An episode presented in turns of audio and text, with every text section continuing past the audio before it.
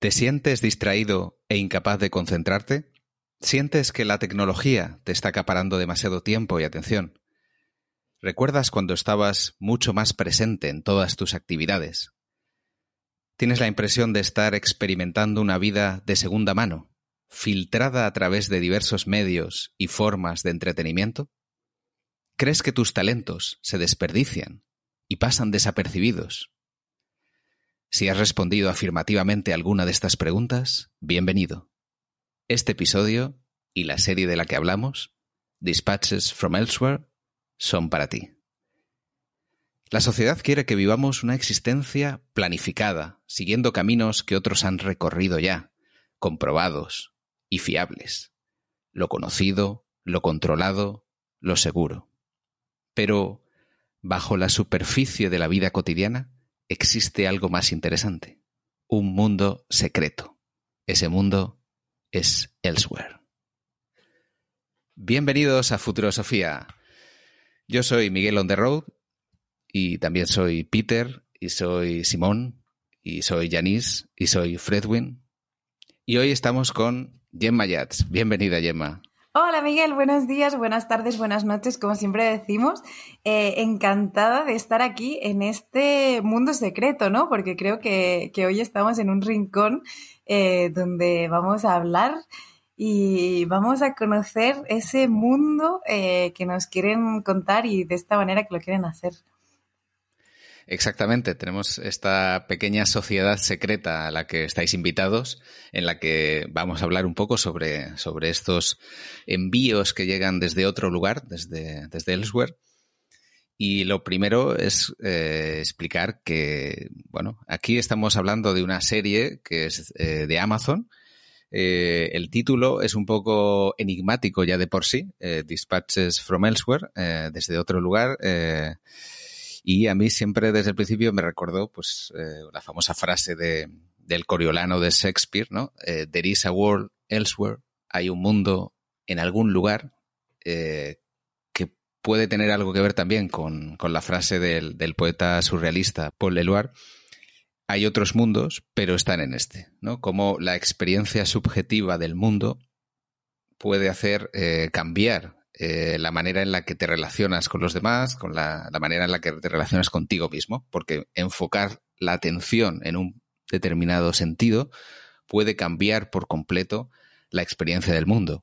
Esto es algo que reivindicaban los, románticos. El romanticismo al final es, este espíritu que, irrumpe para eh, superar esos, esos, viejos tabúes de lo que no hay que hablar, del, del mundo interno, de la conciencia, que, que te da ese anhelo ¿no? de, vivir algo ilimitado, indefinible, eh, misterioso. Dime. No, perdona, estabas hablando y, yo no podía dejar de pensar en, en Oz, eh, en el maravilloso mundo de Oz, porque justo eh, Siegel, el creador de esta serie, hizo una, una comparación en la que decía, dice, bueno, dice, al final no es Oz, sino un tipo que necesita cerebro, un tipo que necesita un corazón, otro coraje y alguien volver a casa, ¿no? Es esta doble lectura de cómo ese cuento de niños eh, lo podemos ver desde este otro lado, desde este romanticismo y desde dónde queremos estar y quién queremos ser.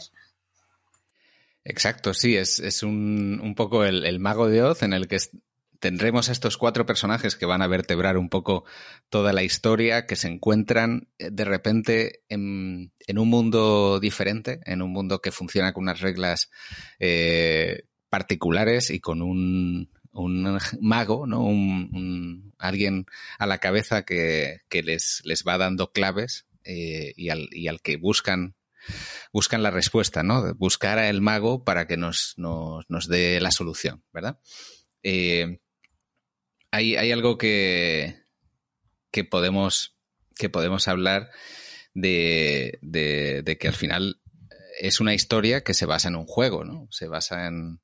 en tampoco quiero hablar mucho de, de, lo que pasa eh, ahora al principio, porque eh, quiero animaros eh, a ver esta serie si no la habéis visto ya. Eso pasa a veces que hay alguna persona que dice, mm, Dispatches from Elsewhere, eh, no sé lo que es esto, voy a escuchar el podcast y, así pues tengo una idea de, por dónde va esta serie y si me interesa verlo o no. De manera que podemos hablar un poco sobre, sobre este, cuál sería el tema. Yo, yo pienso que, que, tiene que ver con, con, con, algo de lo que hablaba Walt Whitman, ¿no? que es como eh, la experimentación de, del, del, mundo te, sirve para sentirte vivo y para sentirte conectado un poco a todo, a todo lo que te rodea, a toda la gente. Eh, y que cuando, cuando crees en el misterio, que, en que realmente hay cosas eh, que subyacen, cosas escondidas, eh, pues de alguna manera te abres a, a, esa experiencia del mundo y puedes, puedes hacer cualquier cosa, como dicen, porque no sabes que es imposible. Hay ese, famoso dicho, ¿no? Y, creo que, esta serie eh, podría eh, ser perfectamente lo que acabas de decir, la sinopsis, ¿no? De todo lo imposible está ahí donde, donde quieras estar, ¿no? Eh, antes hablabas del romanticismo y, y, me parece que también contextualmente, eh, pese a que intentamos siempre que los podcasts sean muy atemporales, eh, bueno, es el romanticismo como lo entendemos, o sea, nace en la Revolución Francesa, o sea, hay como un boom, una debacle de cosas que, que nos hace eh, uh -huh. ver la sociedad de otra manera, ¿no? Eh, a lo mejor también desde otro lugar. Y, y creo que, que, ahora mismo es una serie que, que, como en sí ha salido en un momento súper chulo, donde, donde nosotros creo que hemos vivido algo muy revolucionario, ¿no? Que, que sí efectivamente nos ha llevado a, a, esto, ¿no? A percibir, a ver y a querer dar la vuelta a, eso que nos era tan conocido, ¿no? Por eso me, me, chocó mucho el, cuando comentaste hablar de ello, de el, el, querer hacerlo, ¿no? Porque, claro, o sea, de, mmm, comentabas mmm, tú mismo que, que, claro, ¿no? De lo que es el eh, Isaiah Berlin, tú decías justo que, que, bueno, que el movimiento romántico irrumpe y quiere superar los antiguos tabúes y se preocupa por los estados internos. Y a mí este, el estados internos es un poco el que más me gusta eh, vinculado a esta serie precisamente. Sí, eh, yo creo que, que, nos pasan a veces que, que estamos muy saturados de, de, pantallas y estamos viviendo un poco la realidad mediada, eh, esta idea de, la caverna de Platón, eh, pues nos sucede un poco como estos prisioneros, solo que nosotros sabemos que no es real, que es, que es una copia y, los prisioneros de la caverna de Platón pues al menos no sabían que, estaban perdiéndose algo. Y, yo por eso quería reivindicar eh, un libro que es La sociedad errante de, de Kerry Smith, que, que a mí me, me, recordó mucho cuando empecé a ver esta serie, eh, porque, bueno, es un libro bastante bastante peculiar. Yo me lo encontré en un aeropuerto y, dije, bueno, lo voy a, lo voy a comprar porque tiene como un, una especie de texturas en, el, en el lomo eh, y unos símbolos extraños. Y lo que te anima a este libro básicamente es a, a errar, a caminar, a salir al mundo, ¿no? Eh, nosotros, precisamente, como bien decías, hemos vivido eh, la experiencia de, estar encerrados y, de, ir poco a poco redescubriendo el exterior, ¿no? Y, los pequeños paseos de repente han tenido mucha más fuerza y los colores de la naturaleza eh, nos han golpeado de una manera especial y es un poco eh, lo, que, lo que este libro intenta, ¿no? Hacer que te abras, que abras tu corazón a esta, a esta experiencia transformando tu relación con el mundo eh, precisamente a través de cambiar eh, tu actitud, que es algo de lo que, de lo que habla mucho la serie a través de, la, de la, expresión de la divina indiferencia. ¿no? Eh, ¿Cómo se llega a Elsewhere? ¿Cómo se llega a este otro lugar? Pues cultivando tu divina indiferencia. Es, y... es, curioso porque eh, estabas hablando de, del libro de Kerry Smith y a, y a, mí me venía a la cabeza Hemingway, ¿no? Y el concepto mm. del flanerismo, de, de cómo eh, en sus relatos y en su diario y en su manera de escribir te hace levantar la mirada y mirar hacia otro lugar, ¿no? De, por qué nos empeñamos en andar en línea recta mirando mm, solo en nuestro campo de visión y por qué no nos paramos a veces a, levantar la vista y a, contextualizarnos. Y, es un poco eh, esa la divina indiferencia, ¿no? De tú como paseante en una ciudad, en una gran ciudad, creo que eh, habitantes de Barcelona, Madrid, eh, lo hemos sentido alguna vez eh, puedes andar por una calle totalmente transitada siendo nadie, absolutamente. Eh, un poco como Arya Stark, ¿no? Que es ese nadie eh, y de repente hasta tomas conciencia de ti mismo y dices, vale, un momento, eh, ¿por qué soy nadie? No, mm, quiero reivindicarme como paseante y como persona e, en este mundo, ¿no? De más allá de escaparates, tecnología, de, todo. Entonces me parece muy chulo que, haya alguien que como Kerry Smith no conocía el libro, a, raíz de, prepararnos el, podcast, eh, llegué a él y le tengo verdaderas ganas. Sí, eh, por suerte es eh, bueno es, bastante accesible. Incluso ahí publicaron en, la página web ciertos documentos que se pueden eh, empezar a trabajar si alguien quiere pasarse a, la experiencia del errante, ¿no? Y, llevar un, una rutina de errante, ¿no? Y, te, explica un poco cuáles son las mejores maneras, estrategias para, para cambiar un poco ese, esa actitud, ¿no?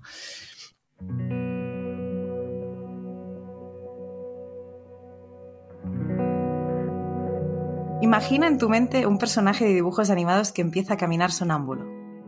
Observe mientras tartamudean, caminan y tropiezan ciegamente fuera de la cama, bajan las escaleras y salen por la puerta principal a una calle muy transitada. Esquivan por poco el peligro inminente sin esfuerzo ni conciencia. Los autos pasan corriendo, se les da la vuelta en una puerta giratoria y después de la lánguida aventura, de alguna manera regresan a la cama ilesos.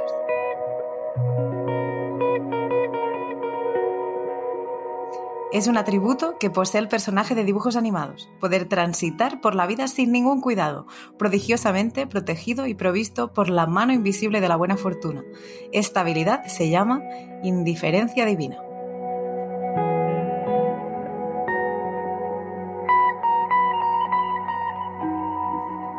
La frase tiene su origen en el tarot moderno. Aparece en la carta de Fool, el loco, significa cierto descuido bendito, una libertad de inhibición que enciende, que enciende y inspira la creatividad. Hace algunas décadas nuestra camarilla local adoptó la frase para descubrir a ciertos pueblos que poseían el don. Si lo posees, como suelen hacer los artistas visionarios, entonces tú también puedes ser uno de esos divinos despreocupados.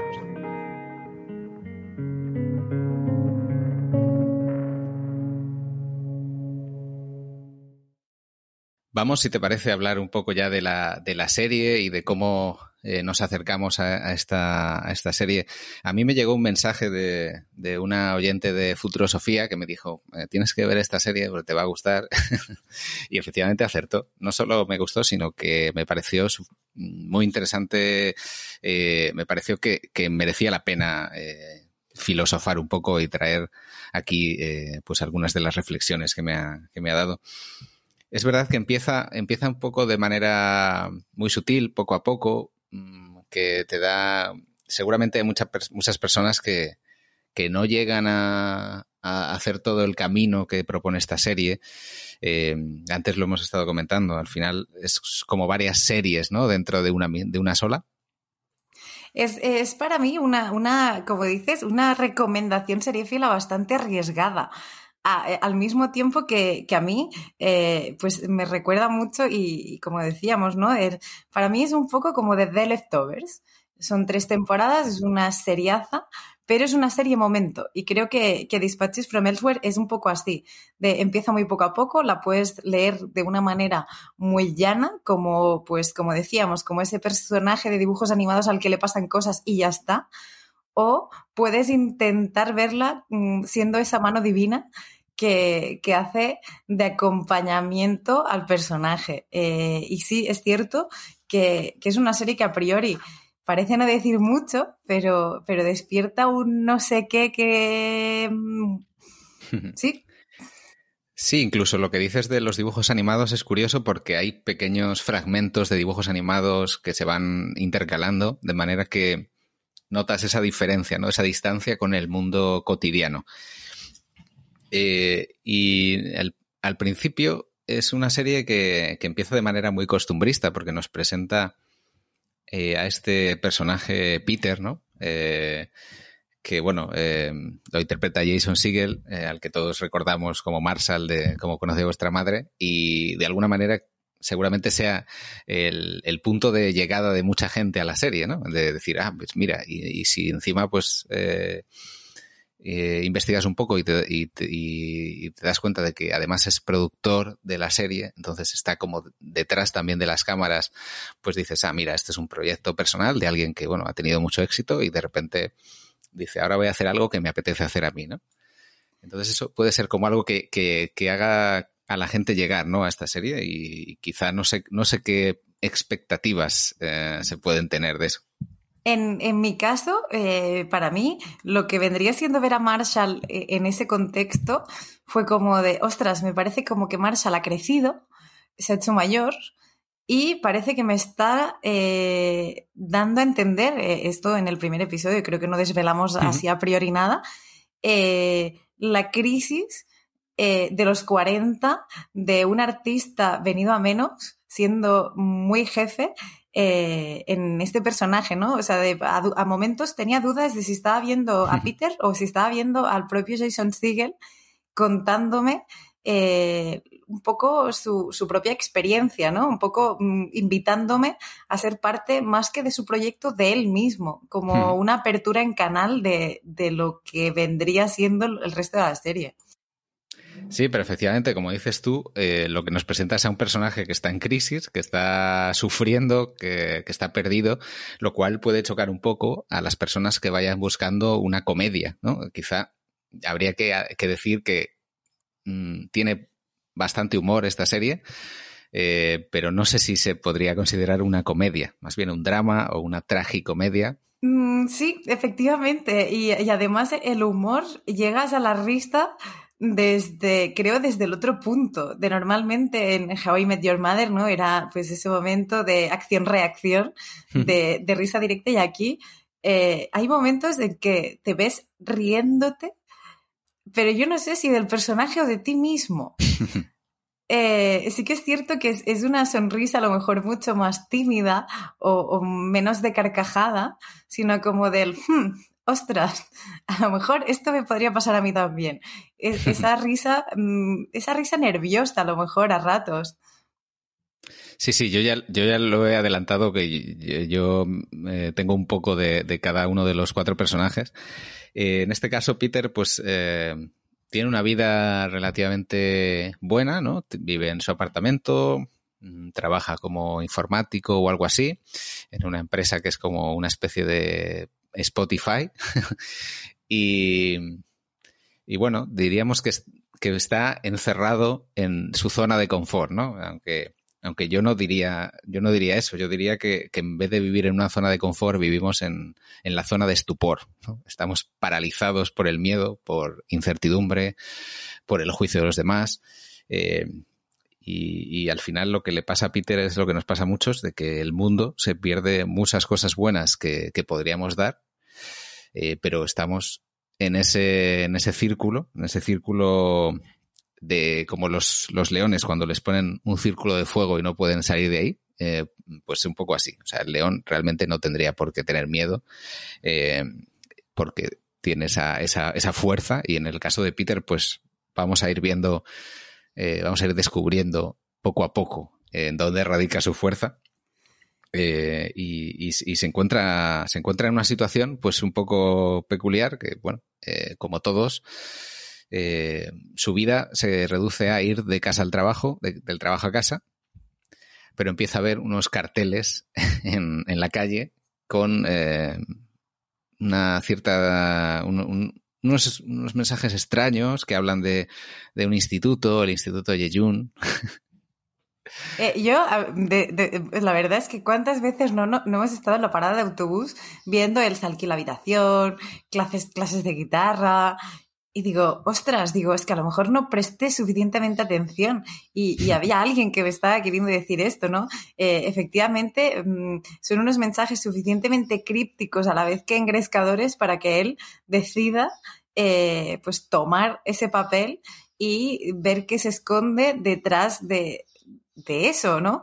Eh, lo curioso es que me gusta mucho como lo has dicho, ¿no? Porque es alguien que, que, que, vive constantemente atrapado, pero necesitaba ese clic, que es ese papel que encuentra un poco para despertar un poco la curiosidad y salir de la, de la zona de confort de cuántas veces a lo mejor no nos hemos encontrado, a lo mejor no un papel, pero ese algo que, que nos ha hecho el clic y dices, venga, ¿por qué no? Mm, es algo que, que, para él me parece muy chulo eh, porque es un retrato. Eh, tú decías que tenías un poco de todos los personajes, yo creo que también, eh, en el que te cuestionas como de algo tan indiferente que a lo mejor puede pasar tan desapercibido al ojo, te hmm. puede cambiar la vida o por lo menos, más que cambiártela, abrírtela o que tú te abras hacia ti mismo. Entonces, es muy chulo la presentación del personaje de Peter y luego cómo te lo van para mí, la presentación, o sea, como, como comentábamos, o sea, la serie va presentándote personajes a lo largo de los cuatro cinco primeros episodios. Y, y, lo chulo es que para mí podrían ser todos Peter. ¿No? Parece, podría ser un, episodio de Padre de Familia, ¿no? De todos somos Peter. Pero, pero sí que es cierto que, para mí todos los personajes, y luego creo que iremos hablando un poco más de ellos, ¿no? Pero tanto Peter como Simón, como Janice, como Fredwin, eh, los cuatro personajes que nos, que nos, presentan son el mismo personaje, eh, como en un contexto y en una franja de edad distinta. Eh, cada uno aferrado a, esa Mm, idiosincrasia, porque al final no deja de ser esa, lo que se espera de ti que hagan porque tienes que ser esto. Si, si, eres adinerado, tienes que tener un porte y no te tienes que preocupar por nada. Si eres mayor y has vivido tu vida, no tienes por qué tener ninguna experiencia más. Y, y bueno, pues si eres mujer, joven, con tu tal, pues tienes que salir adelante sí o sí. Entonces, es un poco lo que, lo que creo que, que Peter eh, nos viene a decir. Es un poco el cuando, cuando te llega un, como, como una pieza de estas de rascar, que dices, ¿rasco o no rasco? ¿Cuál rasco? ¿no? De los de rasca rasca, dices, bueno, pues rascas uno y cuando no te toca el premio, dices, bueno, pues los rasco todos para saber dónde estaba el premio. Y, me parece un poco que los personajes son algo así, de rascar un poco y ir rascando para ver dónde está esta parte de más. Sí, sí. Y a Peter seguramente es de los que más le cuesta entrar en el juego, ¿no? Coger, em, tomar ese, ese anuncio, porque al principio ve varios y son de las cosas más extravagantes, como comunicación telepática con los delfines, eh, grabación de recuerdos, y él eh, duda, y, y creo que nos pasaría a todos, porque lo primero que piensas es que esto puede ser una secta y efectivamente cuando llega allí a la sede del Instituto Yejun y es todo como muy New Age, me recordaba al, instituto, a la iniciativa Dharma de los, ¿no? Y le ponen ahí un vídeo que, le habla directamente y le dice, tú eres especial. Eh, y él realmente estaba esperando ese, es, eh, a que alguien le dijera eso y, entonces se, emociona y entonces es cuando empieza eh, el juego de verdad, ¿no? cuando empieza a cuando cae un poco ese, esa barrera ¿no? que él pone y realmente eh, pues empieza a, ser vulnerable y dejarse, eh, dejarse eh, pues emocionar, dejarse activar por, por las cosas que, le están pasando. como yo lo resumiría como dejar de ser un robot. Porque creo que todos, antes tú decías que estamos condicionados por la tecnología y es cierto, nos, nos comportamos todos como un robot, nos despertamos con el despertador, vamos a la cafetera, eh, preparamos el café, miramos el reloj, salimos de casa, cogemos el autobús, vamos al trabajo y así constantemente como la rueda de hámster que no salimos nunca de ella. Eh, y creo que, que para mí, eh, luego, bueno, si quieres, eh, vamos a, a, personajes, porque para mí, eh, y lo dije en, en el programa también de, de La Constante. Eh, para mí el personaje favorito es Janice. Janice es para mí el personaje más entrañable de, de, todo esto, porque es, bueno, es Sally Field, es una señora de 73 años, Mm, una actriz súper coronada que la vemos aquí de repente siendo lo que es, es una señora mayor. Ha dejado de ser esa Sally Field que salía en La señora Dogfire o en tantas otras películas o series y de repente es una señora que, que bueno, pues, ¿y ahora qué pasa con ella?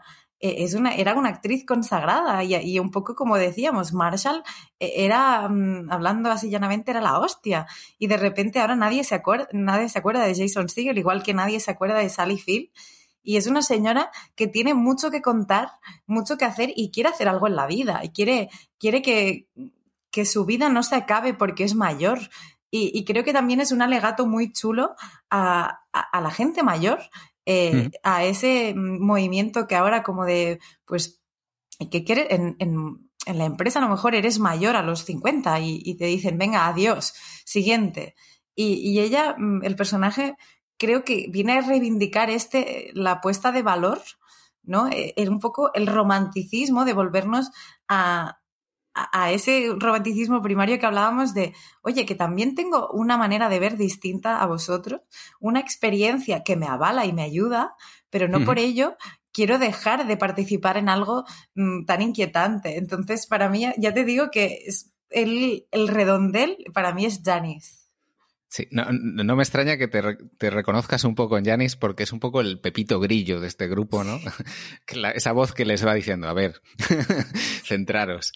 Eh, y es verdad que tiene esa parte un poco como, como pasaba con, con la película Up, ¿no? De Disney, de aprender a vivir de nuevo cuando hay un suceso traumático y cuando has estado mucho tiempo en un determinado Em, ciclo, ¿no? Como decíamos, ¿no? De, te levantas, vas a, por el café, vas a trabajar, tal.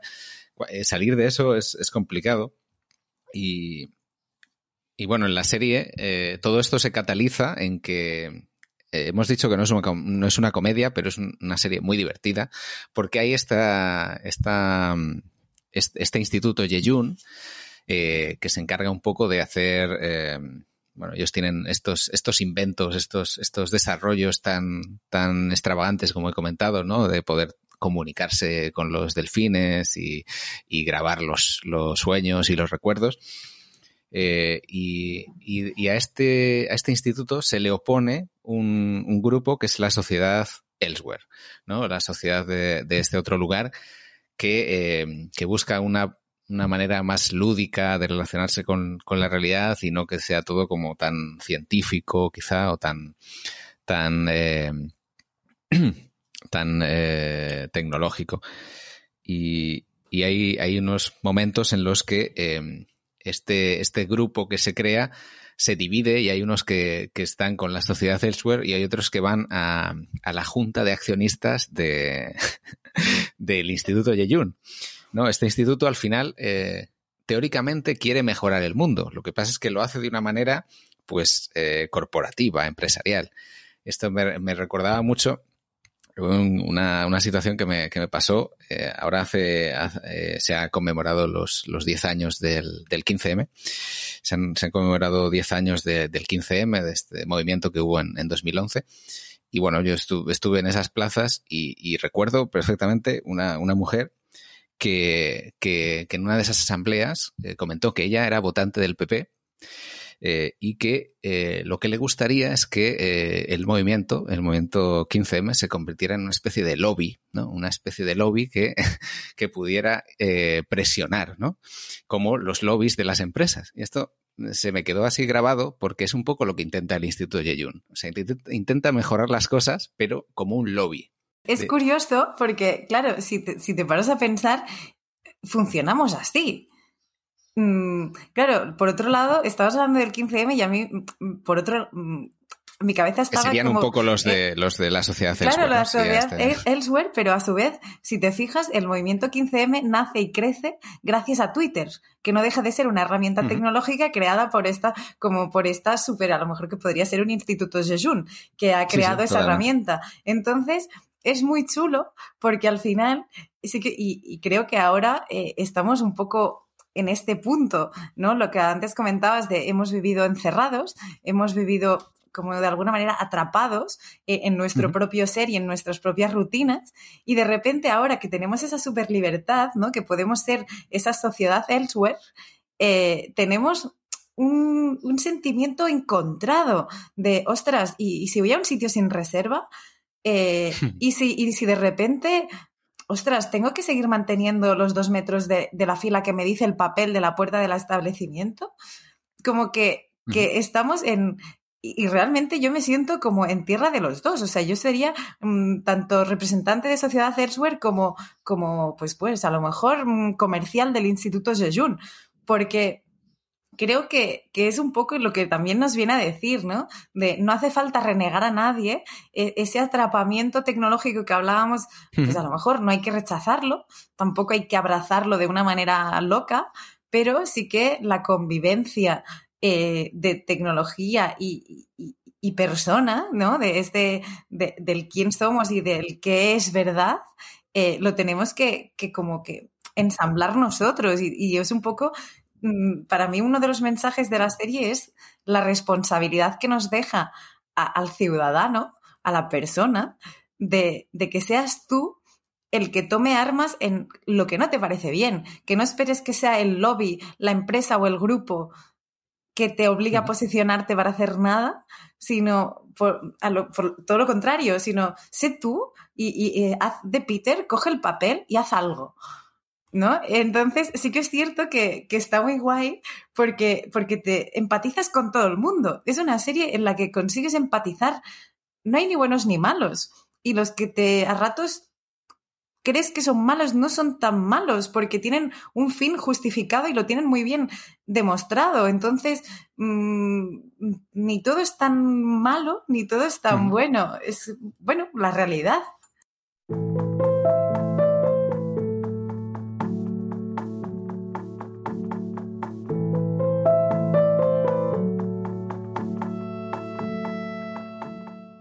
A mí me gusta mucho el episodio de, la Junta de Accionistas que se, desarrolla en un teatro, porque además que allí nos presentan bastante bien al, dirigente de este instituto Yeyun, que es Octavio Coleman, que, curiosamente es profesor de metafísica, esto me encanta, y nos explica un poco realmente cuál es el, objetivo final del Instituto Yeyun, que sería esta, con esta reingeniería social, ¿no? el volver a conectar a las personas y, tienen este, esta presentación de un dispositivo que, como ya hemos hablado, ellos han trabajado en eh, grabar los recuerdos, entonces convertirlos en esta memoria, en imágenes, eh, de alguna manera eh, tener una, cámara que grabe estos recuerdos, porque al final es, es, algo que filosóficamente mm, es muy interesante, porque los recuerdos eh, se van distorsionando con el tiempo. Eh, nosotros cada vez que, que intentamos recuperar un recuerdo, realmente ya no estamos recuperando la experiencia, sino el recuerdo que nos ha dejado esa experiencia. Es algo de lo que, de lo que hablamos en, un episodio del podcast de, memoria y realidad virtual. Y aquí nos presentan eh, una realidad virtual, ¿no? En la que, en la que se pueden revivir esos momentos, ¿no? Y, lo, va a probar precisamente Yanis, ¿no? Eh, pues volviendo a recordar eh, lo que sucedió en su boda y vivirlo en primera persona de nuevo. Y esto me parece muy interesante. Si existiera realmente esta, este, este aparato, ¿no? Que es un poco Black Mirror, ¿no? También te, te, te hace revivir tus recuerdos y eso también te hace que sigas en la caverna, o sea, estás reviviendo los recuerdos, pero no estás creando nuevos recuerdos, que al final es un poco el, el objetivo para, para Janis en esta serie. Eh, y, es, a mí me parece que es un, episodio que además tiene puntos muy divertidos, el de las chaquetas, ¿no? Dice, dice, déjame tu chaqueta y dice, sí, sí, no, estamos dando chaquetas a todos, no te preocupes que te van a dar una chaqueta y tiene puntos muy graciosos. Yo, Miguel, quería preguntarte, ahora estabas diciendo esto y voy un poco, pues justo al primer minuto de la serie que me parece maravilloso, eh, cuando, cuando este Octavio Coleman eh, te dice que, bueno, que lo que vas a ver ahora puede ser real o no. y es una serie donde, donde la, eso, esa ficción, esa realidad, ¿no? Un poco el concepto de esa realidad eh, te lo cuestionan constantemente. Y a mí, aquí, justo en ese, en ese punto de la Junta de Accionistas que comentabas y de Janis de revivir, ¿cuán de real es reevocar un, momento que ya has vivido cuando tu circunstancia en el ahora es distinta. Eh, a mí es algo que, me, siempre me ha hecho, me, ha dado mucho miedo, porque lo que decías tú, ¿no? De estoy en mí mismo, soy consciente de una realidad, pero las circunstancias en las que se casó Janis y las circunstancias en las que está hoy Janis no son la misma. Entonces, ¿cuán de real puede llegar a ser revivir algo? Porque claro que molaría un montón. Todos nos encantaría volver a, a, volvernos a caer por primera vez en bici, la primera vez que nos quitan las ruedecillas. Pero, ¿y si no?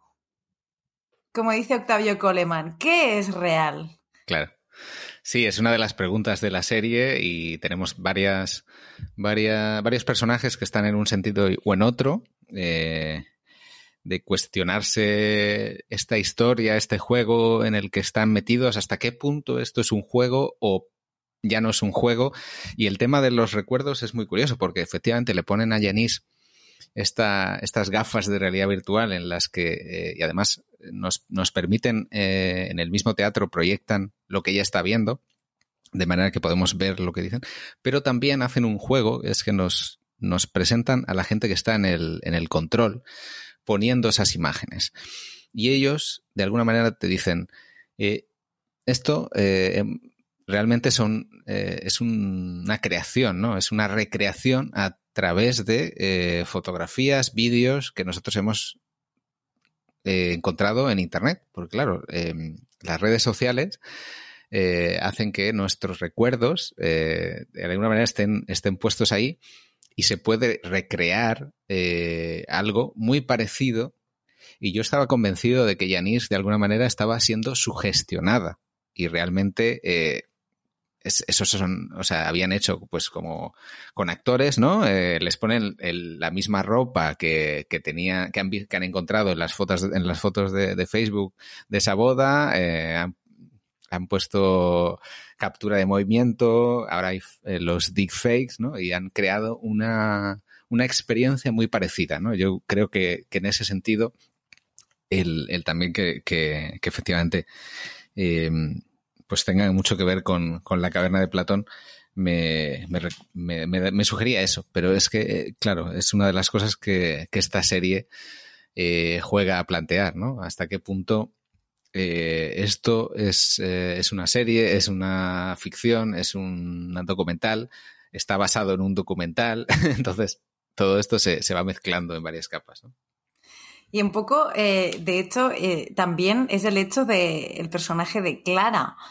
Eh, es un poco esta dicotomía y esta doble rasante que creo que ese, esta, mm, esta serie debería tener como un, como un antetítulo, ¿no? Dualidad, dos puntos, Dispatches from Elwes, porque constantemente te estás con, a, ti mismo planteando de ese, ¿no? Ese bien y el mal, ese sí pero no, eh, y creo que Clara también, el, personaje de Clara, es, un, ejemplo claro de eso, ¿no? De una evolución de tú partes de, siendo un agente de cambio o de siendo un agente revolucionario y, de repente te conviertes en, parte de este nuevo sistema que acabará siendo revolucionado.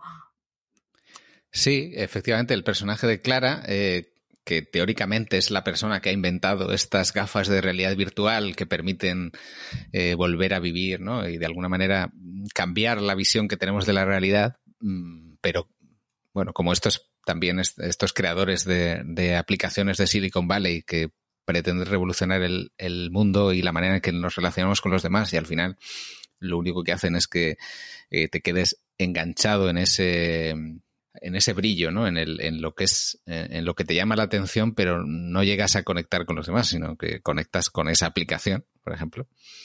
Pues eh, eso pasa y, un poco el objetivo del Instituto Yeyun es descubrir dónde está Clara, que, claro, eh, era la que creaba estos inventos, y el de la sociedad Elsewhere, pues es también encontrar a Clara porque piensan que está secuestrada en alguna parte y quieren liberarla y que pueda crear estas, estos, este arte urbano, ¿no? Eh, que nos enseña, por ejemplo, en el episodio que está, que está protagonizado por Simón eh, en, en Fistown, ¿no? En este, en este, barrio de Filadelfia en el que, en el que vemos los murales que, pintaba Clara y, vemos un poco su historia de cómo empezó siendo una artista urbana eh, como Bansky, ¿no? Que, que, empezó siendo alguien que, que, pintaba unas, unos grafitis a convertirse en algo pues que todo el mundo eh, quiere poseer y que todo el mundo eh, quiere invertir en eso, ¿no? Porque esto, la gente está loca con esto.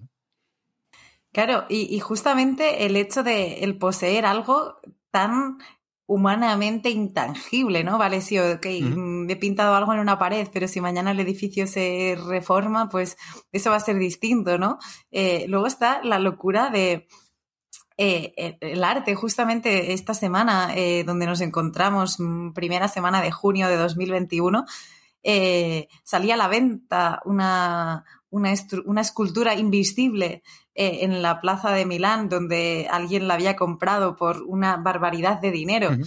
Eh, mm, sorprendente, porque es el hecho del querer poseer lo que otros no tienen.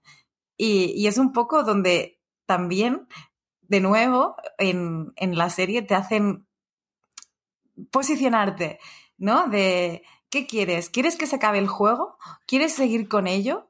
Eh, porque al final es un juego. ¿O soy yo que con mi retroalimentación y con mi participación hago que el juego siga vivo.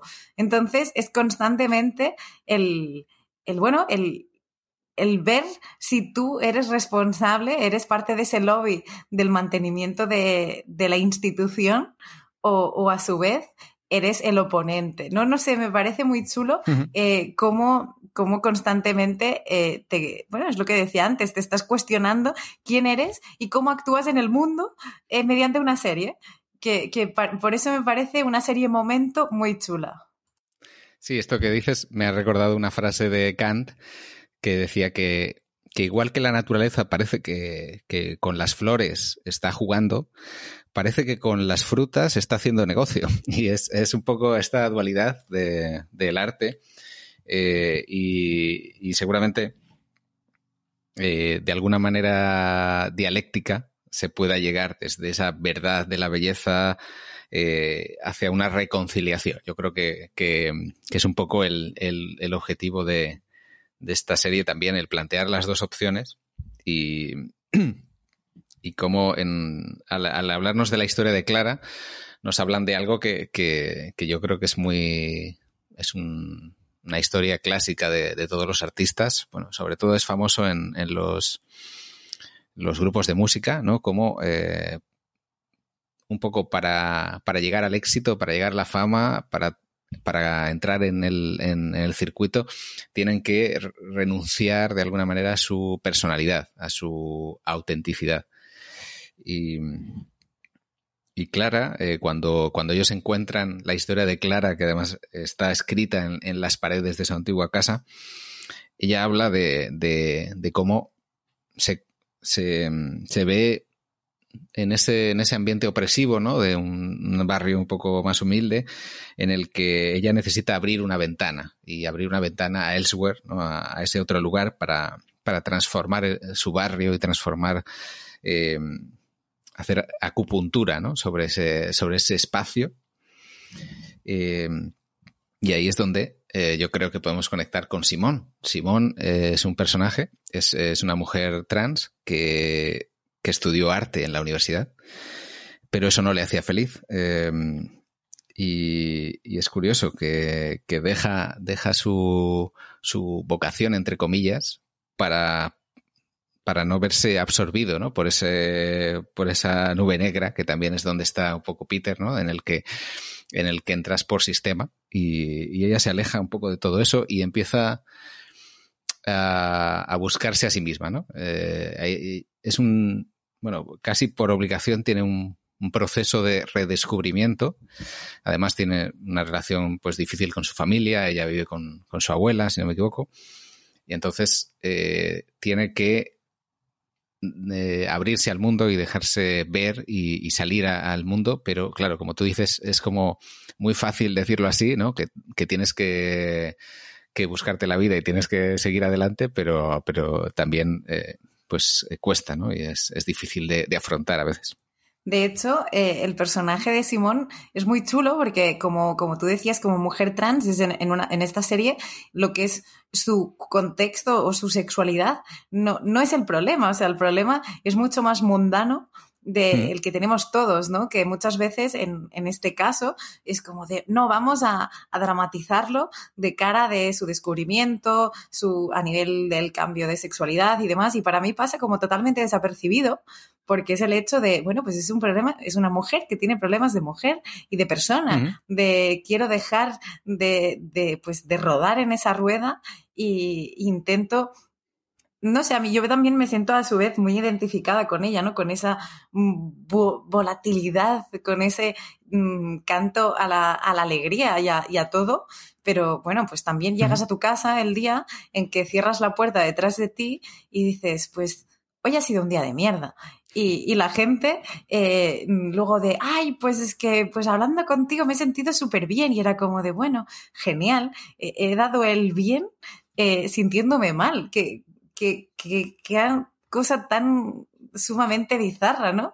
Y, creo que, que, Simón es eso, ¿no? El, el, hecho de has estudiado arte, que es algo mm, que es belleza, que es algo totalmente eh, en lo que disfrutas y, y, a su vez lo que mm, no, no llegas a, encontrar es, es, la búsqueda del amor, ¿no? Porque sí que es, muy interesante también el cómo Simón se mezcla con la relación de, del descubrimiento del amor con, con Peter.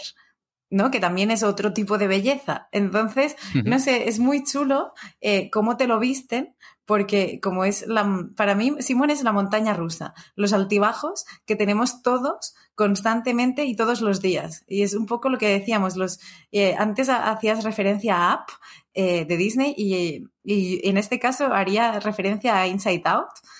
Eh, de los cada personaje podría ser uno de esos personajes que habitan en la cabeza de cada uno, la parte emocional, la parte pragmática, el enfado, y, no sé, me parece muy chulo el, cómo mm, sales de un tipo de belleza buscando otra mucho más efímera, que es mm, el vivir bien.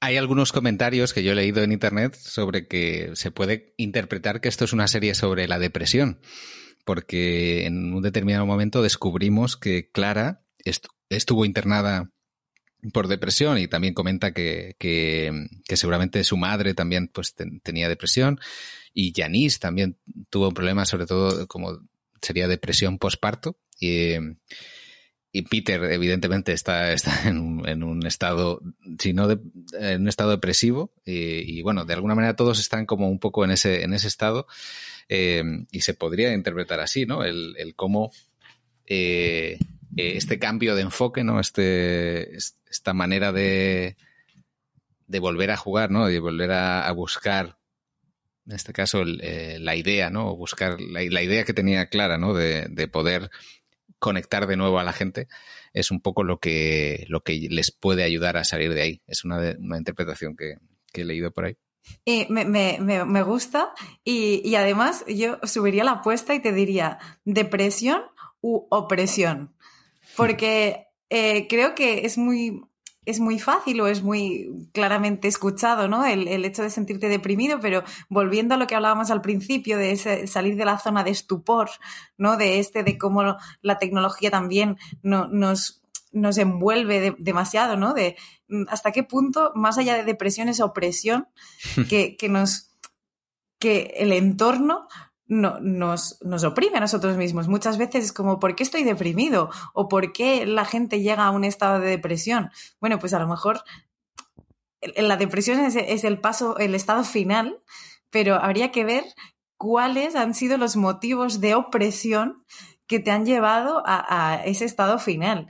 Eh, y creo que, que también en esta serie se toca mucho el, ir al pasado, ¿no? Con, estos recuerdos, ¿no? la posibilidad de, yo creo que preguntaría a, los oyentes de Futuro Sofía, ¿quién de vosotros pagaría por almacenar sus recuerdos y poder tirar de ellos cuando esté mal? Porque mm, puede ser algo a priori muy beneficioso, porque como decías tú antes, tienes ese recuerdo maravilloso, pero a su vez recuerdos que seleccionas los que quieres almacenar o haces un vaciado, ¿no? Como cuando dices, voy a volcar toda la información al servidor. Si volcas toda la información, ahí hay cosas buenas y no tan buenas. Nos quedamos siempre con las buenas. Creo que el mensaje también es, tenemos que hacer frente a lo bueno y a lo malo. De, después de llegar a lo malo, llegar a algo bueno. Si somos capaces de entenderlo, de pensarlo y, de ser un poco, mm, de hacernos institución, o sea, elsewhere. O sea, más allá de institutos de de ser elsewhere, de decir, ok, pues voy a hacer una campaña contra mí mismo y, voy, a, voy a salir adelante.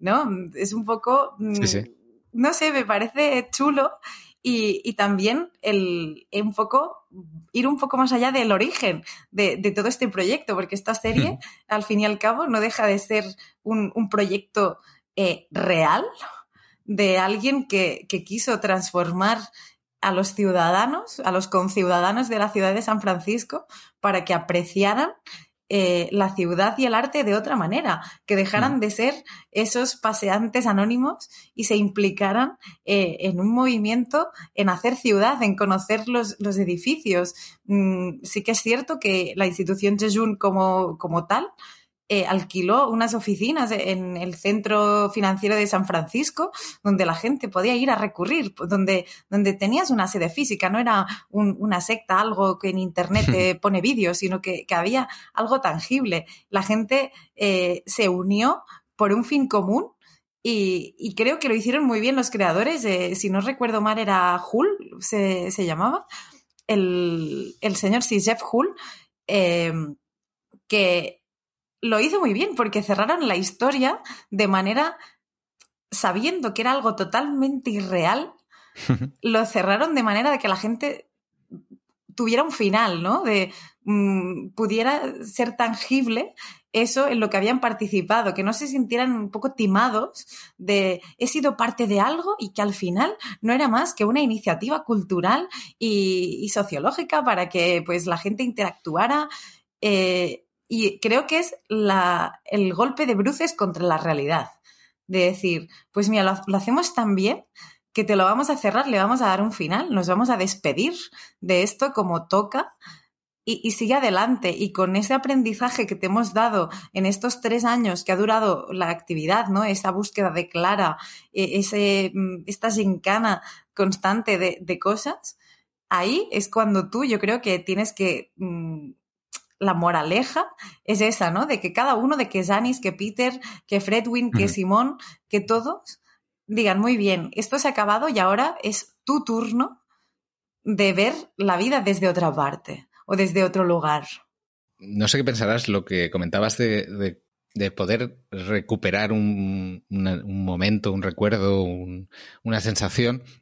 De alguna manera pienso que es, que es, un poco lo que hace el arte, ¿no? El arte plasma eh, intenta fijar una emoción, un, determinado punto de vista y, transmitirlo. Y cuando tú eh, dices, bueno, este cuadro lo, voy a guardar porque cada vez que, lo miro, nos pasa también con, canciones o con películas que nos, transportan de, una manera especial a, a esos momentos, ¿no? Evocando a Bansky. ¿Cuántas veces no nos conformamos con una litografía en nuestro salón para, recordar ese momento, ¿no? De cuando estuvimos en el museo o cuando ese alguien nos descubrió a ese pintor o a ese cantante. Eh, el hecho de, efectivamente, evocar mucho más allá de una pequeña pieza cuadrada, sino todo el contexto, como dices, de, de todo. Sí, sí. Yo he dicho, he empezado a decir que me, sentía identificado con todos los personajes, pero sobre todo con el que más me siento identificado es con Fred Wynn. Fred Wynn seguramente sea el que se parece más a mí, porque es alguien que se toma el, juego de la vida muy en serio eh, y tiene criterios muy rígidos acerca de todo y, hay momentos en los que incluso se queda solo porque los demás dicen, mira, ya está, ya, vale, eh, deja de darle vueltas a es alguien que ha trabajado eh, en, Big Data y sabemos que, tiene la idea de que todo esto es una conspiración. Esto es para... Eh, no es un juego en realidad, sino que están tomando datos de la gente y a través, a través de eso pues pueden, pueden ganar dinero, porque claro, esto da mucho dinero. ¿Qué te parece este, este personaje? Este eh, me parece muy chulo porque la evolución, podría decir que es mucho más latente y presente. Es decir, creo que todos vienen antes, y, vuelvo al romanticismo, o sea, de todos vienen de, de un tránsito, Peter menos, pero tanto Janice como Simón parten de, de un inicio romántico y, y, que se mantiene a lo largo de todo. Y, en cambio, para mí, Fredwin parte de lo más sistémico, de lo más inorgánico, de este, como decías tú, de ese dato, de, de todo súper cuadriculado. Y, sí, perfeccionista, es muy perfeccionista. Y, también su estatus, ¿no? El hecho de pues, tener un estatus social más elevado. Y, y él creo que, que, también es consciente de, de cuán eh, oprimido y de cuán encerrado está eh, en ese contexto, o sea, de la creencia de decir, porque yo sé esto, porque trabajo esto y porque vengo de lo otro, tengo que actuar así. Se espera de mí que actúe de esta manera. En cambio, eh, creo que es un muy buen personaje para darte cuenta de que la interacción social con el otro totalmente opuesto o distinto le hace mucho bien. O sea, para mí es muy chulo porque eh, acaba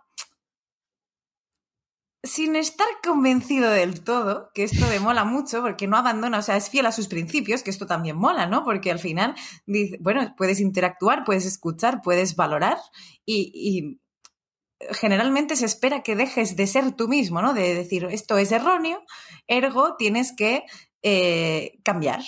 Bueno, pues es que a lo mejor cambiar tanto, ¿por qué?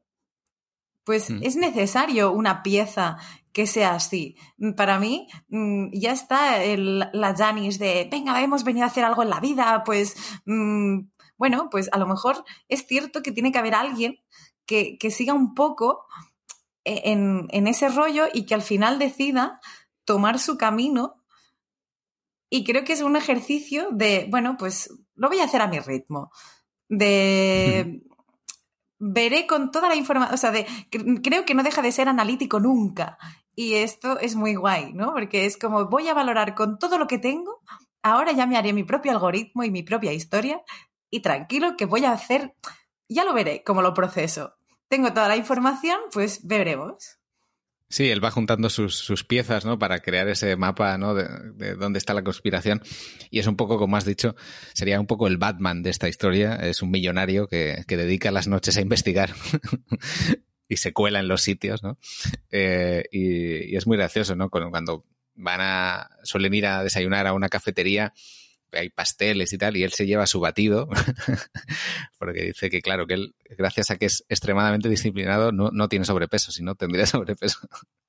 Como esa rigidez, ¿no? Ese, ese perfeccionismo puede llegar, llegar a, una persona a ser demasiado orgulloso, ¿no? Es decir, bueno, yo lo hago bien eh, y a veces es mejor bajar el ritmo y que te alcancen que cruzar la línea tú solo, ¿no? En plan, bueno, soy el mejor, que es un poco al principio lo que parece su objetivo, ¿no? De yo voy a resolver el juego y me da igual el ritmo que lleváis los demás. Y al final, no, al final eh, consigue colaborar y que vayan, vayan todos un poco en, a la par, ¿no? Pero también es chulo el cómo tú dices, consigue eh, el, el, proceso de cambio. Claro, a lo mejor en otros personajes el, como que el cambio lo ves extremado, súper enorme. En, en, cambio en él, a mí me parece un cambio como mucho más sutil, pero de, de base, como de lo que dices tú de, bueno, pues voy a intentar, o sea, creo que es como intentando ponerle personalidad, ¿no? De decir, haciendo un retrato de cómo podría ser él siendo persona, ¿no? Decir, ok, mm, pues a lo mejor para él el, bajar ese nivel es el paso más enorme, que a lo mejor para otro diría, bueno, pues mira, te espero y ya está. A lo mejor para él esa espera, eh, a mí me gusta pensar que es un, un abismo, que para él es algo súper mm, enorme, aunque no lo, llegue, no lo llegues a ver nunca como explosivamente, pero sí que considero que, para alguien como no, tú decías, ¿no? Pues yo me siento muy identificado para Fredwin, pues a lo mejor para ti sería como, bueno, pues, pues algo que parece mínimo comparado con el resto, para mí es un súper triunfazo y es la cosa más enorme de la vida. Eh, y creo que que es una manera de verlo, pues a lo mejor sí, muy romántica, pero muy real, ¿no? El ser consciente de, la realidad de cada uno. Sí, él se da cuenta de que, que, es muy difícil tratar con él y que, a veces es poco empático con sus compañeros. Eh, aunque todos tienen, todos tienen problemas para relacionarse con los demás, ¿no? Es algo que, les caracteriza a todos los personajes, el tener algo que les, les, echa para atrás y no les permite relacionarse con los demás, que al final es, es un poco lo que, lo que se intenta. Incluso cuando ya descubrimos que hay eh, en, este, en, este, capítulo también fantástico de la cueva de Kelpius, que es una cueva que existe en Filadelfia, aunque aquí esté recreada, pero bueno, es una, una cueva que, que es muy curioso porque fue, bueno, tiene el nombre de Kelpius porque ahí se, eh, iba Johannes Kelpius, que era un místico de origen alemán que creó una sociedad así también, eh, la, sociedad de la mujer en el desierto, que pensaban que iba a acabar el mundo. Entonces, crean ahí como una especie de ritual que van todos con, con, con, unas, túnicas amarillas y azules, dependiendo de si son del Instituto Yeyun o de, o de la sociedad Elsewhere, y se, enfrentan ahí. Y, bueno, eh, ahí es cuando, cuando se, empieza a descomponer un poco el grupo, ¿no? Eh, el, cómo las personas que quieren, eh, bueno, el caso de Peter, ¿no? Que él está convencido de que todo es real y entonces eh, intenta exponerlo allí y, hay otros que dicen, bueno, no, esto...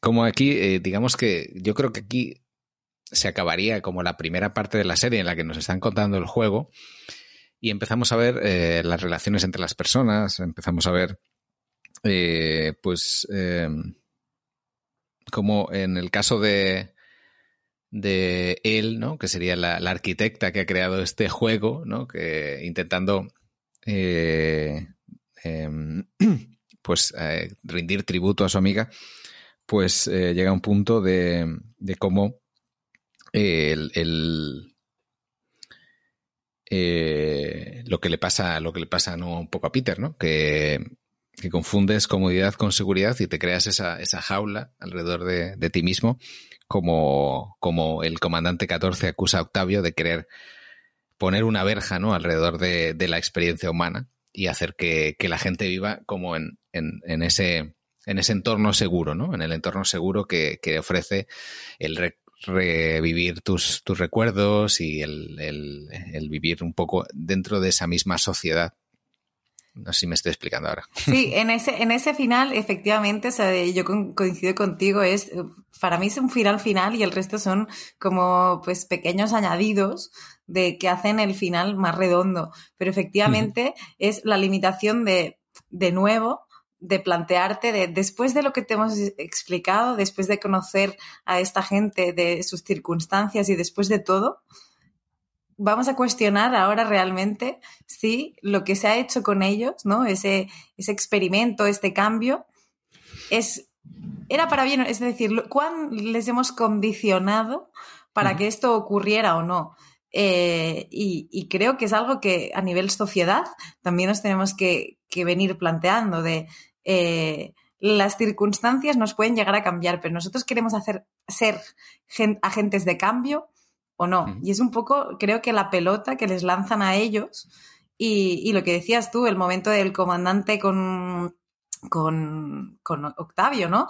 Eh, también ahí eh, te das cuenta de, del momento de la fuerza de poder, de más allá y más arriba de nosotros, de eso, uh -huh. de eso tan mundano, hay alguien que a su vez se cuestiona si nuestras decisiones en nuestro entorno es correcto o no.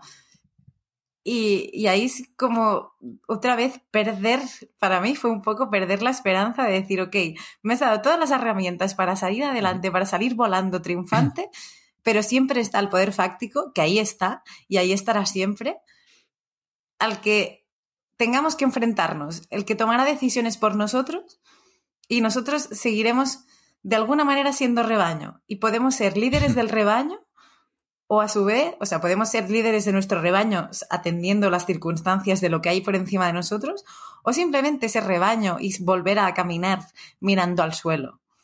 Podemos explayarnos, si quieres, sobre lo que es la historia de Clara Lee, en este caso son dos caras de la misma persona eh, que se encuentran renunciando ¿no? a esta manera más libre de, crear arte y, se encuentran en este instituto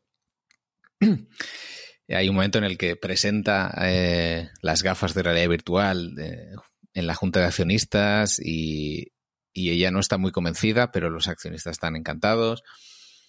Y baja a la calle y se da cuenta de que todo el mundo está eh, viendo el móvil, ¿no? Y, es, es, entonces es cuando le hace clic algo en la cabeza y dice, mira, tengo que recuperar un poco esa manera en la que yo creaba arte cuando vivía en el barrio y tenía ahí mi grupo. Y, a mí esto me, hacía pensar en, el famoso escrito de Walter Benjamin de el, arte en el tiempo de su reproductibilidad técnica porque es un poco el, el, tiempo en el que estamos nosotros, el tiempo en el que ya no nos queda casi em, nuevas, o sea, no es tan fácil, no es tan fácil escribir un libro, pintar un cuadro, sino que todo es digital y todo se ha, se ha pasado a la nube y, entra en un en una lógica de, consumo y de negocio que nos supera un poco. Eh, y, y es un poco lo que ya en su momento Walter Benjamin hablaba cuando, cuando apareció el cine. Cuando apareció el cine, el cine es realmente la primera, el primer medio de comunicación de masas eh, que, intenta mostrar el arte y al mismo tiempo consigue transformar la sociedad porque es algo tan, tan masivo y que ya no te pertenece como artista, porque realmente lo que él contaba es que cuando un, cuando un actor se pone delante de una cámara, realmente es más importante la cámara que el actor. el, el, actor lo único que tiene que hacer es ser videogénico, o sea, quedar bien en cámara. Y la cámara ya se encarga de, dependiendo de cómo enfoca desde arriba, desde abajo, desde un lado, con la luz, eh, crear una, un efecto. Pero, pero eso, ese efecto ya no lo crea el actor, lo crea el medio de reproducción. Claro, es, es muy chulo lo que, lo que planteas y, y, y, curioso más aún de pensarlo en, allá en el tiempo, ¿no? De, en el momento en que Walter Benjamin lo extrapola al cine, pero si cambias las palabras cine por mm, redes sociales, por entorno, por, da igual, eh, creo que es esto. Mm, existe un momento en que hay una democratización, es decir, el arte antes era de unos pocos que, que lo expresaban o lo usaban como, como fuente de como decías tú, como medio de comunicación, y de repente el hecho también de que haya una democratización y de que mucha más gente pueda acceder a ello, eh, también resulta como una perversión, ¿no? Porque efectivamente, como decíamos, están las altas esferas, o sea, está alguien por, por, encima de ti que decide cómo quiere contar tu historia, ¿no? Lo que, lo que hablabas de, de la cámara, al final, tu imagen, eh, y ahora que tan, tan en boga está, ¿no? Los, los, derechos de imagen, pero ahí es un poco de la pérdida del derecho de la imagen como transmisión de nada.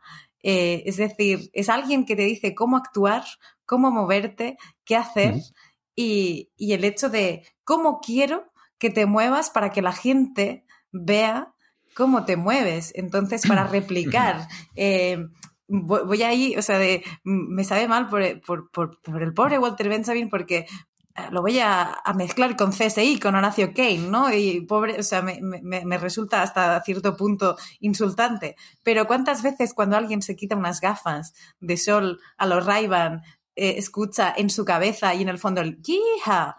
Eh, al final, ¿cuántas veces? O sea, pues como persona que lleva gafas lo hago todos los días 23 millones de veces. Me quito las gafas y no, no, no siento nada. Pero sí que es cierto que hay alguien que ha querido que, el quitarte las gafas sea símbolo de, wow, pues aquí se esconde alguien súper interesante, súper listo, súper... No, pues Gemma, yo misma soy la misma con gafas o sin ellas. Y, creo que es algo que efectivamente eh, tú hablabas de la reproductividad técnica y a mí me gustaría llamarlo mundanamente perversión. Sí, bueno, me, encanta la imagen de, Horatio Kane porque además es que está todo. En ese gesto está muy reforzado porque suena We don't get full again. O sea, esto significa no me vas a engañar. Soy Horatio Kane y no me vas a engañar. Eh, y él realmente, eh, eh, ¿cómo es Caruso? Puede ser. Eh, no, no hace apenas un gesto, simplemente es, es como está eso captado por la cámara. y como dices tú, estos que en los años 30 se hablaba del cine, ahora se podría hablar de, Internet. Eh, Walter Benjamin decía que, la humanidad que, antes era un objeto de espectáculo para los dioses olímpicos, pues se ha convertido en un espectáculo de sí misma y de tal manera que puede ser, puede disfrutar de su propia destrucción, ¿no? Eh, se ha autoalienado tanto que, tú eres capaz de, no sé si disfrutar sería la palabra, pero, pero yo siento ese enganche, ¿no? De las noticias negativas, ¿no? o sea, que la humanidad se vaya por el agujero del desagüe eh, es algo que, realmente eh, te engancha, ¿no? Y, tienes ese, morbo de, del ver cómo aunque seas tú mismo, ¿no? Dices, bueno, realmente eh, estamos nosotros ahí. O sea, yo soy parte de la sociedad, no debería, no debería estar aquí observando esto, sino que debería intentar evitarlo. Pero nos vemos enganchados por la manera en la que se cuenta, por la manera en la que se nos traslada como si fuera eh, algo externo. Claro, es la, alienación como nosotros, como, como personajes. Eh, creo que, generalmente eh, nosotros nos reivindicamos, ¿no? Y creo que, podríamos hacer mención, ¿no? A, lo que, a lo que pues, documentalmente hablábamos de siendo nosotros querer ser estos actores, querer tener alma, tener mucho más allá, pero es el entorno eh, eh, como decías tú, que nos condiciona sin querer, sin quererlo. O sea, de realmente creo que todavía existe un, residuo, un residuo conciencia de, esto de, querer volver a eso, ¿no? De volver a reivindicarte como creador de, contenidos. Y muchas veces eh, sí que es cierto, ¿no? De pues cuando tú es, es, muy, o sea, de antes me hacía mención a Horacio Kane, ahora hago mención a, lo que es un grupo de amigos. De pues a lo mejor tú tienes un dicho, una expresión eh, súper muy tuya que la utilizas, Miguel, siempre, cada día y, de repente pues se convierte en una expresión de grupo. Y por un lado dices, ostras, es que, mira, soy un inventor, porque, porque esta expresión he conseguido crear tendencia y que esta gente la replique. Pero por otro lado dices, ostras, y es que la otra gente ha adoptado una expresión que es de otro, se la ha hecho suya eh, hasta qué punto es por la incapacidad de creación propia, porque si, si puede significar lo mismo, puede ser tú quien cree esa expresión mm, para designar lo mismo. Y, creo que, pues sí, como todos los personajes de, esto, y en especial en Clara Lee, nos encontramos con la dualidad de qué papel queremos jugar. Y, yo me, planteo muchas veces de, ¿quieres ser jugador activo o pasivo? Y cuando digo, venga, va, pues activo. y haces todo lo que puedas y más para, para volver a, ser tú quien interprete y, que te pongas delante de la cámara, pero encuentras que todo el entorno, y, mal nos pese, eh, es el que te hace de director, o sea, de, es el entorno el que te acaba diciendo, mira aquí, actúa así, hace esto. Porque esperan, o sea, lo tenemos como muy interiorizado el hecho de, mm, pues, ¿por qué no puedes, yo qué sé, me lo invento, ¿por qué no puedes ir a, una reunión de trabajo en pantalón corto? o estas cosas, ¿no? O sea, son cosas muy absurdas, que muy, muy llevadas a lo mundano. Pero se espera que tú, como persona que trabajas en una empresa, tengas un porte y vistas genial. O sea, de vas a tener la misma mente creativa en pantalón corto o en manga larga. Pero hay como socialmente unos estándares de que parece que si vas en pantalón corto eres un dejado. Y, no. Mm, creo que, y, y es una reivindicación de lo más tonta, pero, y creo que en el, en el confinamiento y en los teletrabajos y en todos estos meetings quedaba claro.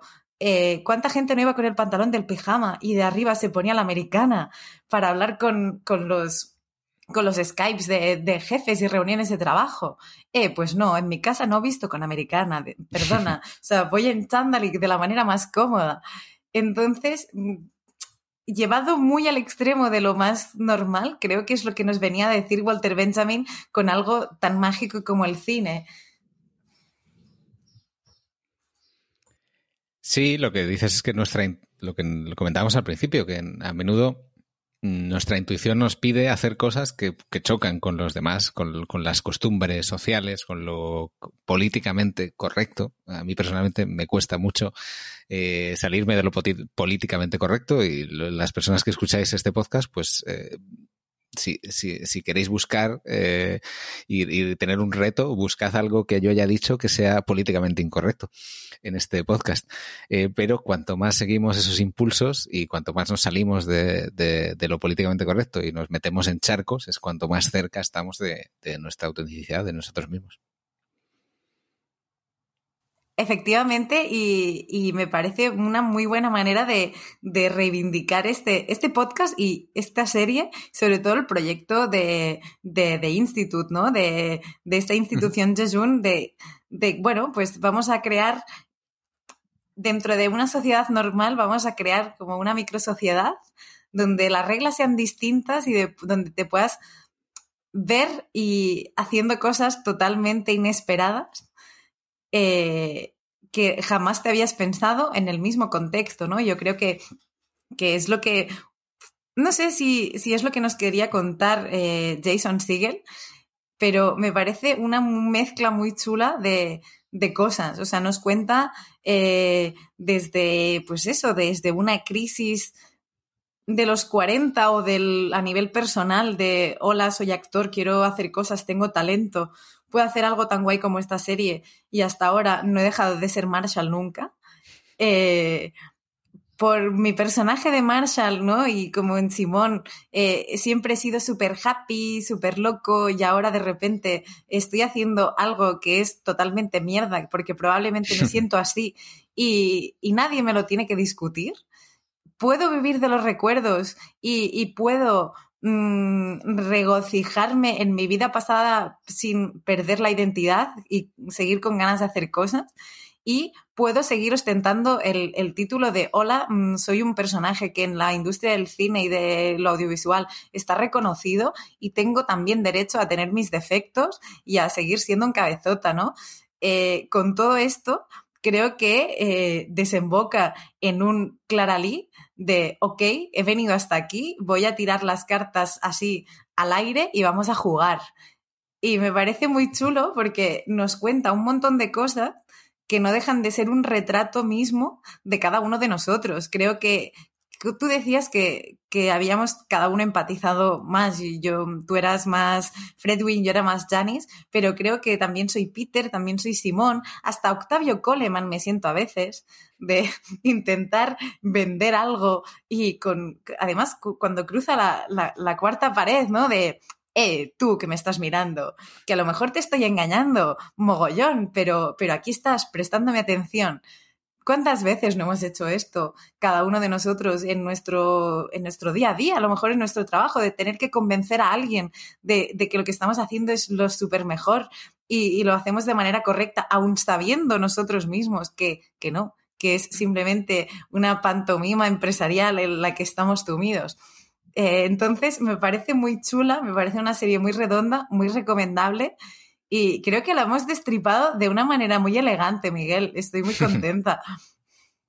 Sí, creo que aún así, eh, aunque hemos contado muchas cosas, las personas pueden encontrar un montón de, cosas que no hemos mencionado y, sorpresas, porque tiene muchas sorpresas. la verdad es que es, una serie que, yo recomiendo por eso, sobre todo. Es verdad que, es una serie que se cuece a fuego lento, que hay que tener mucha paciencia y hay que disfrutar cada episodio sin, sin estar pensando mucho en a dónde va esta historia, porque eh, si no nos pasa como, como Fredwin, ¿no? Y que, nos hacemos nuestras propias historias fuera y hacemos nuestras propias eh, conspiraciones, ¿no? Es una no sé qué esperabas, porque al final es, de esta serie siempre tiene el problema de cómo termina y, uff, eh, no sé si esperabas un final, ah, que ahora se descubre todo, ahora realmente como... no, me parece que es un final muy acorde con lo que te han estado contando a lo largo de la serie. Eh, me parece eh, una manera muy bonita, eh, pues muy romántica, muy, muy bien encontrada de, de cerrarlo, o sea, de, lo hacen de una manera súper bonita pero siempre dejándote la puerta abierta a de nuevo, como empezaba la serie, a lo mejor lo que te estoy contando no es verdad. Y, me parece tan sublime que, que, me estés haciendo jugar hasta el último momento en cuestionarme como espectador y creo que hasta como persona si lo que estoy viviendo es real. Porque claro, ahí podríamos hacer un programa, creo Miguel, que se llamaría ¿Qué es real? ¿Qué es la realidad? Creo que lo hemos hablado también en varios de nosotros podcasts, o sea, en varios programas, y ha ido saliendo, ¿no? Eh, me estoy recordando eh, ahora mismo, hablando de esto, cuando hablábamos de Westworld, justamente, ¿no? Eh, el hecho de. Es, otro, un juego en el, que, en el que te encuentras a ti mismo, ¿no? Claro, y, y aquí, pues, es otra manera de, de jugar. O sea, las reglas son distintas, pero el fin es el mismo. Y es un poco como, como el juego de mesa, el Pandemic, eh, y justo nunca mejor dicho, pero es un juego cooperativo en el que eh, somos todos contra el juego, contra un tablero que es el azar. Eh, como tú hayas mezclado las cartas, van a salir recursos, momentos de crisis, y, y, a diferencia de un risk que eres tú que tienes que hacer tu propia estrategia y combatir, intentar hacer que el otro pierda, eh, creo que aquí, en esta serie, no hay nadie que pierda ni que gane, sino que simplemente gana el espectador en el hecho de, tener como un montón de información a... o sea, me, hubiera encantado que hubiera un episodio 10 eh, en una pantalla en negro y que te permitieran estar una hora pensando eh, en qué acabas de ver.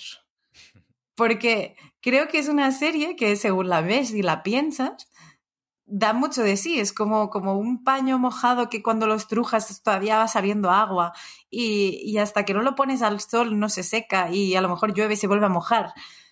Y me parece que el final es eso, ¿no? El hecho de cuán de importante creemos que es el final como tal ¿O por qué lo tenemos que ver como un final, sino un principio?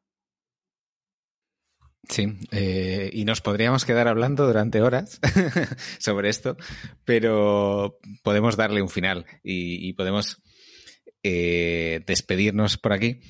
Eh, muchas gracias, Gemma, por, como siempre, por venir a, este podcast que ya cuando, cuando yo dije, bueno, voy a hablar de esta serie, pues te animaste y dijiste, yo, yo quiero ir ahí a, comentar. también recomiendo a las personas que les guste la serie eh, que escuchen el episodio que le dedicasteis en La Constante, que, le, que también hablasteis sobre esta serie. Y, nada, eh, yo simplemente eh, pues despedirme hasta la próxima, que, que bueno, como siempre, dar las gracias a los que nos escucháis y a los que apoyáis Futurosofía. tenemos como tenemos un grupo de Telegram en el que, en el que podéis comentar. Os, os animo a, pasaros por allí. Es un grupo en el que no, os preocupéis que no va a haber mensajes cada, cada día. Eh, no, no tenéis, no es, no es nada que, requiera estar muy atentos, simplemente un pequeño canal de comunicación para, para, para saber que, que vosotros estáis ahí y que yo estoy por aquí. Pues muchísimas gracias, Miguel. Siempre es un placer. Me considero colaboradora, amiga. Eh, de verdad que siempre es un placer porque, bueno, pues porque hacemos, creo que hacemos llegar al público y a, los oyentes esa, esa maraña de cosas que, muchas veces quedan como pues tan arriba y que conseguimos mm, bajarlas al nivel que, se merecen, ¿no? Y que a facilitar ese acceso, a democratizar el conocimiento y la cultura que creo que, que, bueno, que tenemos que seguir así. Hasta la próxima, encantada como siempre y nada, nos vemos. Chao, chao.